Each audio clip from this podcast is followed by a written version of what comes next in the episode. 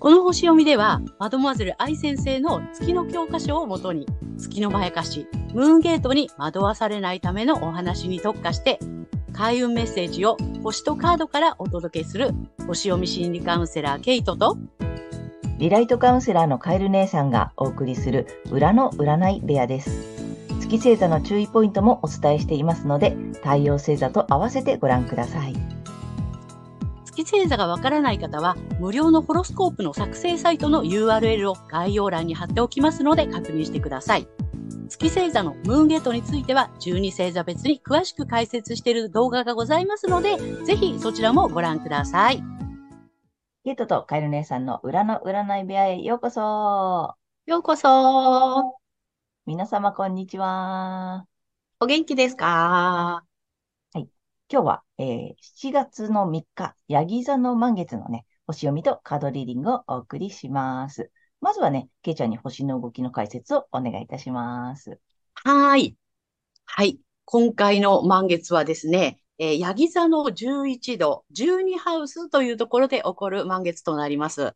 えー、私たちの意識は12ハウスの意味する、えー、見えないものとか見えない敵あと病院とか一身上の自由の制限みたいなね、まあこういったね、あの意味合いもあるんですけども、まあそういったところで多くの人が知らないごく少数の人たちだけが理解できるような未知の知識といったところに、どうも意識が向いていきそうな感じがします。そして、この今回のね、え満月と緊張の角度をとっているのが、太陽とほぼ重なっている蟹座の彗星になります。ここのね、度数がね、面白い言葉がついてて、えー、恥も外務もなく、様々な要求を、欲求を通すことに大胆とか、リミッターをが外れた状態を意味するんですね。はい。なので、このリミッターが外れた状態の彗星、つまり通信とかメディアとかね、まあ、教育とか、あの、文学広告っていう意味もあるんですけども、まあ、そういったね、あの、メディアとかが、恥も外文もなく、様々な欲求を通してくるように、えー、感じるような、あの、場面があるかもしれません。はい。そして、私たちは潜在意識で、またはですね、病院とかね、自由の制限などの、まあそういったジュニハウスの事象を通じて、多くの人が知らないごく少人数のね、人たちだけが理解できるような未知の知識や情報などといったところに意識が向かいそうです。で、それによって様々な違和感とかね、葛藤、場合によっては不快感や恐れっていうのを感じるかもしれませんが、えー、これ木星土星がこの月と太陽にそれぞれ調和的な角度をとっていて、幸運の小三角形と言われるね、小さな三角形がね、え形成されています。で、さらに、ゆりかごと呼ばれている、このね、救いの手が差し伸べられるとされる特別な配置もできていますので、まあそういったところでね、あまり心配しすぎなくてもなんとかなるかなっていうような感じですね。はい。そして個人的には、無意識的に馴染みのない専門的な知識を追求したいというようなまやかしにとらわれてしまうかもしれません。はい。で、まあ、前回のね、新月で、あの、環境に依存しない生き方への変換だとか、より大きなチャンスを求めてチャレンジすることっていうね、それをスタートしまさ、しなさいよっていうふうにね、促されて、で、今回は、まあ、義務、働き方や、えー、健康なエリアにある太陽に、まだ誰も見ていない新たに生まれてくる可能性を、えー、育てていきなさいと。あの、当たり前に隠された素晴らしい可能性を見出して育てることっていうのをね、促されそうです。ね、お羊座の季節に自分の気持ちを私たちははっきりさせてきました。そして、大牛座の季節に具現化のためのね、具体的な行動を起こし、双子座の季節には人とのコミュニケーションも図ってきて、蟹座の季節でさらに可能性を育てていくというね、そんなフェーズに入ったかなという感じです。はい。大きな、全体的なね、流れはこんな感じになると思います。はい。ありがとうございます。ありがとうございます。そうだね。カニ座のフェーズに入ってきたってことだね。そうですね。なるほど。うん。はい。で、まあ、4番目ということなので、一旦完成っていう意味もあったりするんだけど、うん、はい。あの、個人的にはっていう話でさ、あれ、うん、無意識的に馴染みのない専門的な知識を追求したいというまやかしに惑わされそうっていうお話があったんだけど、これってやっぱりその月のへその部分でってことなの？そうなんだよね。あの、月がね、あるのはそのジュニハウスっていうところになるので、うん。なんか無意識的にね、うん。どうもそういうところにうん、そういう度数のところにあるので、そういうところにこう無意識的に持っていかれちゃう感じがするかなという。うんじゃあこれはもう、うんあの各星座、まあ、皆さん共通にみたいな感じで、なんか月の角度によって、この、なんていうの、ちょっとこの欠損部分が、うんこっちにこ動いてうくすぐられちゃったりとかね。うんうん。っていう感じなんだね。うん。でもなそんなんか、感じですね。ちょっと、なんかこう言われるとさ、馴染みのない専門的な知識を、なんて、追求したいって、なんか、あるよね。なんかそういう気持ちってちょっとなんかあるよね。あるある。でやっぱりそのうん月ってさ、うんと、焦りだったりとか、こうしなくっちゃみたいな、なんとなくね、うんそういう、ね、あの、ネガティブな感情というか、そういうところから発露されていくので、うん、これがあったら、みたいなね、これ学んだら、みたいな感じの幻想にやられちゃうのかなって。そうだね。なんかこう、駆り立てられるみたいなね。うん、うん。そんな思いがもしかしたら、今回はこういう場所、まあまあ角度がここだから、こんな専門知識を追求したくなるようなことが起きるかもしれないよっていうことだね。そうなんですよ。その辺ちょっと皆さん、あの、注意していただければなっていうことなんですね。そうなんですね。うん。そう。で、月星座って、やっぱりその、ね、あの、愛先生は欠損だっていうふうにおっしゃってるんだけど、うん。あの、やっぱりいろんなね、日々ご相談とかを伺っていると、小さい頃に、なんかこう、思わされてしまった、こうでなくてはならないというようなね、うんなんかその、マイルールだったりとか、うん。なんかそういう、本、本来の自分ではない生き方にすごくこう、こだわってしまうとか、うん。そういうところから、ついついそこに無意識に持っていかれちゃうっていう、そういう背景があるかなっていう、思っていて。あの、ねあれね、価値観とかね、価値観の偏りではないけれど、なんか当たり前だって信じてるものが意外と自分を苦しめているルールだったりするっていうところが、この月の決算とちょうど重なったりするんだよね。そうなんだよね。うん。愛先生もおっしゃってるけど、月の特性で生きようとすると苦しくなって、まあ人生を壊しちゃうよっていうことをね、あの本の中にも書かれてるし、まあ確かにそうだなって。うんうんうん。うんうん。けいちゃんもね、最初は信じられないいねああ、私はね、すごい拒否した。そんなはずないみたいな感じで。そうそう。で、やっぱりすっごく拒絶反応を起こす方が多いんだよね。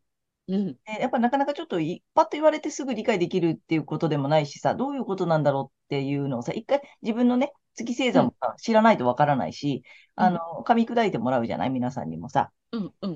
さっき言ってたその幼少期の刷り込みとかさ、その小さい頃に、なんていうの、当たり前だよって言われて信じてきた価値観がさ、実は違ったとかっていう、そんなことでこう生きづらいって感じてる方ってすごく、まあ、ね、私たちもカウンセリングを日々していってさ、あの、たくさんそういう方いらっしゃるじゃない？で、まあ、今回のこのさ、月の欠損って、うんなんていうの、その、で、各、それぞれ皆さんさ、月星座違うじゃない？うん特にそこにすごく月星座のキーワードのところにね、で、出るんだよね。面白いようにさ。面白いように出てるんだようんね。でさ、あの、まあ、ケイちゃんさ、最初にさ、あの、信じられないって言ったじゃない？えーそんなはずないって思ったでしょ？うん。うん。でさ、まあ、私はたまたまさ、月星座も太陽星座も一緒なので、あんまりさ、うんまあ、最初、どっちかというとピンとこないってああ、なるほど。方なんだよね。うんだけどうんうん。でね、皆さんにも特にやってほしいのが、人のやつなのよ。人のやつね。そうなの。でね、わかるもんね。わかるの。あ結構ね、あの、まあ、カウンセリングでもよく言うんだけど、自分ってなかなか自分のことが見えないんだよね。うん。で、私たちって人のことはすごくよく見える。まあ、人の周りのことだからさ。うん。で、この月の欠損もぜひさ、あの、なかなかね、難しくて理解ができないとかさ、納得いかないとかって思ってらっしゃる方は、ぜひ、あの、いろんな周りのね、近しい方の月星座をぜひ調べてみて、うん。と、めちゃくちゃわかるから。わかるね。面白いように、あの、分かってくるので、あ、うんこことか。で、その後に自分の月星座の特性をもう一回読んでみていただいて、ちょっとあ、痛いのよね。だから。痛い。受け入れがたい。うん。そう。すごくがっかりするし。うん。すごく残念な気持ちになったり、すごいなんかね、がっかりもするし、うん。だけどそれって、なぜ、じゃあ、なぜがっかりしたり、痛って思うかって言ったら、図星だからなんだよね。そうなのようんね。うん。なので、反応している、まあね、心理学用語で言うと反応しているという言葉になるので、反応したのはなぜっていうことになってくるんだよね、今度はね。うん。と、それはね。当たってるからでしょ？は言われたくないことは、そんなはずないのに、ここまで頑張ってきたのにっていうのがすごく、なんていうの、心うん。の中で騒ぎ出すから、そんなうん。はずないとか、その反発的になったり、受け入れがたいって思ったりするのは、まあそういうことなんですよ。っていうそうなんですね、ね。ぜひ知っていただきたいなと。で、それが分かってきたら、あの、楽になるんだよね。うん。そこに、ほ、ほ、なんだっけ、ほら、エネルギーを使っちゃうっていうんだよね、結局ね。そうなんだよね。だから、あのーね、その一番苦しいことを一生懸命やっうんて、すべてを失っていくんですっていうね。うん。まさに本当にそうだなって。そうそう。だからなんかそれがなければならないとか、できなければいけないとか、まあそれね、月星座それぞれのキーワードがあるので、いろいろあるんだけど、それすら、それだけが手に入れば幸せになれるはずなのにって結構思ってる方多いじゃない？そうなんだよね。それに全てのエネルギーを費やしてしまうから、結うん、局他のことがさ、なんていうの？他にいい面とかいい長所とかたくさん持ってたりね、もうましてや太陽星座の良さをめちゃめちゃ持ってるのに、それを活かしきれずに、そのうん、月の欠損の部分ばっかりを追いかけて、なんとか手に入れようと頑張ってるうちに人生が終わっちゃうよって言ってるのが、まあ、あの月の欠損の大きなゴールみたいなね。そんな感本当に。そう。うん。本当にそうなんですね。だうん。から、なんだろうな、あの、私自分がその時思ったのは、自分は魚で生まれてきたのに、もう鳥になって羽ばたくんだって。鳥、鳥なんだから空をね、大空を飛びたいんだって。うんうん。飛ぶために頑張ってるんだって。うんうん。うんうん。で、で、まあ、なんとなくね、ううん。ん。で、その、この私の、あの、翼が不格好だからだって思って、うん。一生懸命羽ばたこうとしてたけど、うん。うん。で、そのために頑張ってたけど、いやいや、それ、え、あの、ヒレだよっていうね。ヒレだ。そうそう、ヒレでしたよって。えーこれ、そんなはずない、これ翼なんですっていう。すごいなんかさ、抵抗したんだけど、うん。でも、あ、そっか、うん私、魚だったのかって諦めた途端に、うん。もうさ、自分のいるべきところは海だったって分かった時に、もうスイスイうん。泳げるし、こうなんか飛ばなきゃ飛ばなきゃってやってた時は、もうね、ぷかぷかやってるから苦しいんだよね、う逆に。んうん。そうだよ。うん、息もできないそね。う、できない。だからそれに気づいて目覚めたっていう感じ？うあ、ん。なんだ、私鳥だとばっかり思ってたけうど、ん。鳥になって空飛ばなきゃって思ってたけど、違ったのかって思って、まあ、その時はね、受け入れるまでは、やっぱり抵抗感あったし、とても残念なのね。とても空が魅力的に見えたかうん。ら、うん。うん。うん。うん、そうなんだよね。だからそれがまやかしまやかしい。いる部分っていうことなんだよね。そうなうの。ん。そうそこをね、ね皆さんにもね、理解していただけたら、あの、すごく楽になるのえ。いや、で、ほんと楽だし、スムーズ、気持うん。ちいいし、みたいな。そうなの。そこになんかひ、さっき言った通り、必死に何かそれを手に入れなくてはとかさ、それうん、にこだわっている状態を、なんていうの？ないわけではないのよね。それにこだわらないようになったうん、らすっごく楽になるから、で、うん、太陽星座のね、良さがさ、もうそっちも出てくるから、すごくさ、なんていうの運、運も上がるというかさ、楽になるし、スムーズに物事が進むから、あ、なんかラッキー、ラッキー、ラッキー、ラッキーみたいなさ、そうなの。うん。なんか必死に今までは抵抗してさ、抗って生きてきた、うん、だなっていうことがさ、後になってわかるよね。そうなんだよね。で、うん。あのー月なしホロスコープセッションや、やらせてもらってて、いつもね、すごいなと思うのは、その月が欠損してるから、これは、ここだけはないよって言われてたものが、実はね、他のせ、あの、天体がね、全部フォローしてるの。ああ、月を、うん。ああ、けないのかって一うん。旦諦めたら、他うん。がちゃんと、うん。ちゃんとさ、なんかスムーズに動くんだよねっていう。うん。そうそうそう。だから、諦めた途端に手に入るっていうあさ。あ、うんうんうん。うん。なるほど。それ、あ、心理、心理カウンセリングしててもそうだよね。それ一旦諦。めるとさ、他のものとかさ、あとその欲うん。しかったものが手に入るとかってさ、やっぱりその、なんていうの？手放すと手に入るじゃないけどさ、その法うん。則ってやっぱり同じなんだよね。そうなのよ。あ、全部こう、このこと、この星もこの星もこの星も同じ、あれじゃないみたいなさ。うんうんうん。場所が全部違うのにキーワードが一緒で、それがうん。月のないよって言われてた部分だったっていうさ。ああ、なるほど、なるほど。そういうことがすごく多いんですよね。そうだから、ホロ、本当にさ、まあ、そのね、皆さん個人個人のホロスコープって全員違うので、それぞうん、れの良さが絶対あるし、あうん、の、その手に入らないと言われているさ、その欠損部分も、他の部分で今ね、ケイちゃんが言った通りさ、他の部分でちゃんと補ってもら、もらえてるというかさ、うまくいくようになっているから、大うん、丈夫なので、欠うん。損部分をぜひ一回さ、ちゃんと受け入れる。で、一回理解するっていうことをね、うんぜひしていただきたいよね。ね。うん。本当に。その方がずっと楽だし、スムーズですよっていうことをお伝えしたいよね。うん。なので、うん、まあ、これからも、あの、そういった月の欠損の部分のね、詳しいうん。話もね、あの、どんどんしていきたいと思っているので、えーぜひ皆さん、あの、この後もご覧いただければと思っております。はい。はい。今日ちょっとね、あの、月の欠損について語ってみました。はい。ということで、じゃあ、あの、さらっと月星座さん、そ、それぞれのね、星座さんに行こうかなと思います。はーい。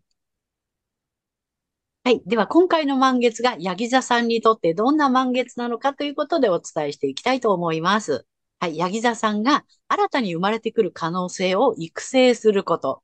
え当たり前に隠された素晴らしい可能性を見出し、育てることなどを促されるエリアは、対人関係、パートナーシップ、結婚などをキーワードとする対人関係の領域になります。えパートナーをはじめとした1対1の人間関係において、新しい可能性を見つけて育てていく時期になりそうです。え真面目で責任感が強く手抜きができない。甘えべたのヤギ座さんですが、より良い関係性という成果のために甘える、頼る、相手を活躍させるということをぜひ意識してやってみてください。はい。そしてこの時期のラッキーアクションになります。え発展のキーワードは積極的、献身的、自立、誇りなどです。え自己表現、創造性のエリアで、自分の能力で世の中に貢献できることを考えてみることです。え何をどう表現していくのかっていうのは、まあ、歌や曲や作品を通じてでもいいでしょうし、え趣味やスポーツなどを楽しむこと、え子育てをしていることなどがすでに貢献しているという意識を持つことでも発展のスイッチが入ってきます。はい。そして金運アップの鍵ですが、えー人からの親切や思いやり、えー実際にかけられた言葉やもらったものなどに意識を向けて、大げさなくらいに喜ぶことです。こうすることで受け取りゲートが開いていきますし、えー臨時収入などもね、期待できると思いますので、ぜひやってみてください。はい。ここまでが太陽がヤギ座さんへのメッセージとなります。ここからは月ヤギ座さんへの注意ポイントになります。はい。えー月ヤギ座さんの欠損ポイントなのですが、えー地のエレメントの最終星座ということになりますので、まあ、物質的な欠損ということなんですが、まあ、具体的には、えー社会的な、えー成果や結果にこだわりすぎるというところがね、傾向としてあるかなと思います。例えばそれが会社の売り上げだったり、組織の人数みたいな感じで、え具体的なね、ものとして、こう、社会的な成果、結果、そこにこだわることで、えー苦しくなってしまうし、うまくいかないという傾向がありますので、えーそこにあまりこだわらないということでね、意識していただけたらと思います。はい。そして、この時期、えー変わった美容法など、馴染みのない専門的な知識を追求したいという思いが出てくるかもしれませんが、まあ、月のまやかしなので惑わされないようにご注意ください。やっていただきたいことは、ご自身の太陽星座のエリアで可能性を見出し育てていくことになります。で、この月のね、まやかしから抜けるために、え反対星座の蟹座さんの回をぜひ参考にされてみてください。これは反対星座を活用するとリセットされますので、え月と太陽が同じ方には特におすすめになります。はい。星読みは以上となります。はい、ありがとうございます。ありがとうございます。あの、月星座がヤギ座さんはさ、まあ、さっきも言った通りさ、さうんと、なんていうの？最終形態なんだよね。そうなの。うん。なので、あの、特に目に見える物うん。質的な結果とか成。果とかね、正解。そういうものにこだわってしまいすぎて、うん。本当はさ、なんか豊かさとかさ、なんかいろいろ手に入ってるのに、なんかこ、これじゃないみたいなさ、あれ欲しいみたいなさ、うん。とか、あれがないとダメなんだとかさ、うん。にすごくこだわりすぎちゃううん。っていうところがあるのがなんか特徴だよね。そうなのね。だからすごくわかりやすいって言えばわかりやすいんだよね。そうだね。物質だからね。そうそう。なのでさ、なんか具体的なものをすごく指してる方が多かったりする。うん。ね。うんあと、まあ、その成果でもさ、うんその目に見える、まあ、さっきも言ってたけど、数字とかね、お金の量とかね、うん。あのね大きさとかね、うん。そうそうそううん。なんかそういうものにすごくこだわりがちなので、うんそうじゃなくて、もっといっぱい豊かさ手に入ってたりさ、持ってたりさ、成功してるのに、なんかしてないように思えちゃうみたいなさ、そう。それが月のね、まやかしなのよね。私なので、あの、そこにちょっと一旦、そこにきちょっと気づいてほしいんだよね。うん。うん。うん。すごくまあ分かりやすいものを結構追いかけてたりするパターンもね、見てると多いのでね。そうなんですあとこのね、社会的に、えっと、すごいと言われるやつ。うん。うん。に結構ね、惑わされがち。うん。うん。うん。あとさ、うんと、せまあ、社会的っていうのも出てくるし、あとさ、あの、あれじゃん。地の星座さんでしょ？うん。うん。だから、そのさ、今までの社会とか、世界とかで、これがあったら素晴らしいとかさ、これを持っていると、えーすごいとかさ、なんかそれにすごくこだわりがちだよね。そうね。あの、地の時代のう、ん。なんかその価値観ああ、そうそう。そのバ、バブルの時代の価値観みたいなさ。そうそうそうそう。そこがまだ正しいし、うんそれが手に入ってない私はダメみたいなさ、そうそうそうう。ん、ことになりがちなので、そうじゃないよっていうことに、ね気づくとすごく楽になるので、うんうん、ぜひね、ちょっと月星座がヤギ座さんは、そのあたりをね、あの、はい一旦受け止めていただけるといいかなと思います。はい。はいということで、ここからはカエル姉さんの、えーカードリーディングならぬカードカウンセリングに行きたいと思います。お願いします。はい。えっとね、いつも通りとタロット2枚と最後にね、リアルで1枚また引いていきたいと思います。えー、ヤギ座さんいきます。ダダン。お、うん。あのね、なかなか面白い。1枚はね、あと、ワンドのエース1なの。うん。で、こっちがね、えっと、ペンタクルのクイーンさんの逆1です。はい。まあね、どういうことなのかなと思ったんだけれどもね。うん。ね、どうやら、えっと、すごくいいね、ワンドのエースだからさ、うんと、うん。こう、あのね、なんていうの、ちょっとね、スタートができるんだよね。うん。始めることがあったりね、新たに、まあ、チャレンジすることだったりとか、なんかやりたいことがあるのかもしれないし、これから見つかるのかもしれないし、まあ、ちょっと新しいことも探求してね、みたいなフェーズにも入ってるでしょ？うん。うん。うん。でね、あのーすごく意欲的。うん。一歩踏み出せるし、まあもちろん勢いもあるしさ、ワンドさんもあってね。なんかね、いい感じなのよ。うん。で、こっちが、まあ逆位置なんだよね。うん。ペンタクルのクイーンさんなんだけど、これがね、はどういうことかなと思ったらね、うんとね、なんつったらいいかな。周りに、周りとか、ちょっとね、甘やかしたらダメよって感じなのね。でもさ、あの、今回さ、あの、星読みの中にさ、うんとうん成果のために甘えてねとか、あ、うまく使ってねっていう話が出た。うん。うん。うん。うん。で、ヤギ座さんってさ、意外とやっぱり人に頼ったり、えーうん。人にお願いしたり、まあもちろん甘えるとかってちょっと苦手うん。なんだけど、まあ甘やかさないでねって来てるからさ、面白いなと思ってたの。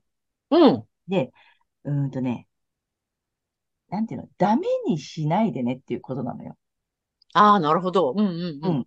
だから、うーんと、まあもちろん自分がさ、こう頼んだりお願いしたりさ、うまくいくために、まあもちろん成果を出すためにさ、ううんん、その、うまく頼るとか甘えるとかさ、お願いするって使ってほしいんだけれども、うーんとさ、なんかそこをね、周りの人に対してやってあげちゃったりしなくていいよ、みたいな。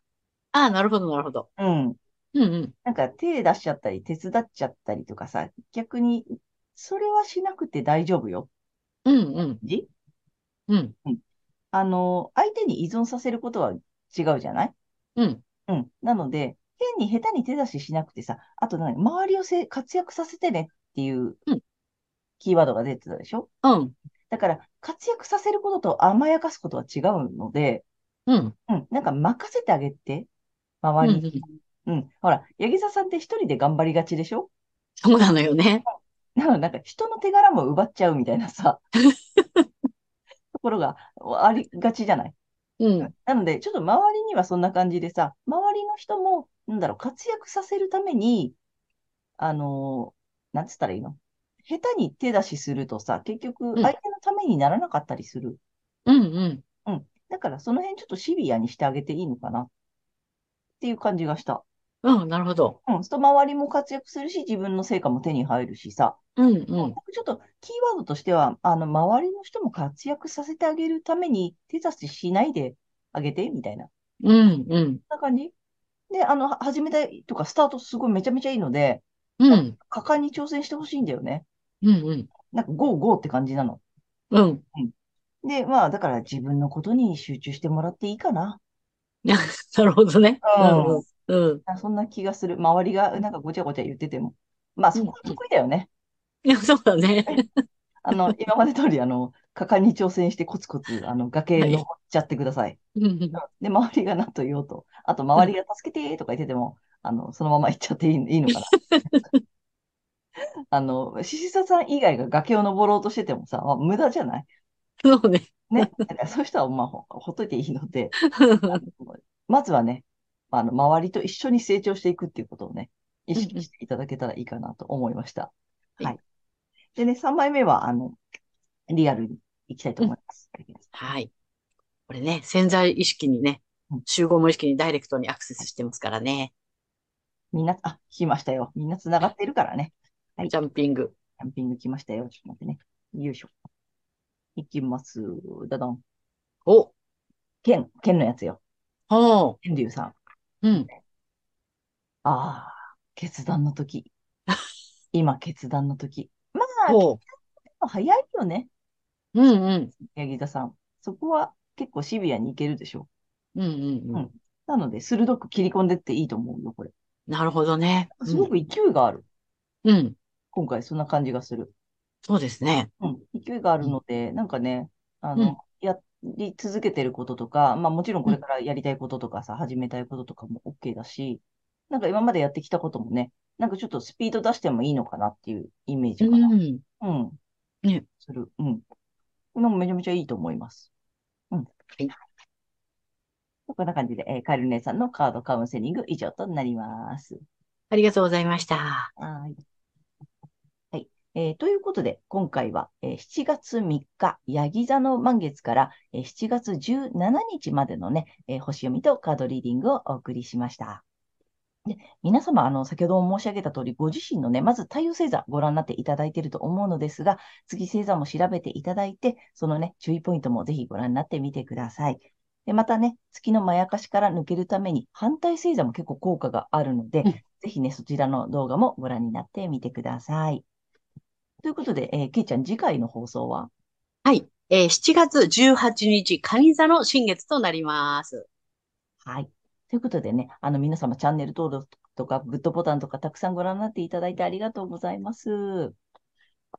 励みになりますのでね、今後ともはい。よろしくお願いいたします。ありがとうございます。はい。私たち二人の個人鑑定の、えー詳細やブログ、公式 LINE などの URL は概要欄に貼ってありますので、ぜひそちらの方もよろしくお願いいたします。はい。ということで、えー皆様、素敵な2週間をお過ごしください。また次回ね。ありがとうございましはい。ご覧いただきありがとた。うございました。またね。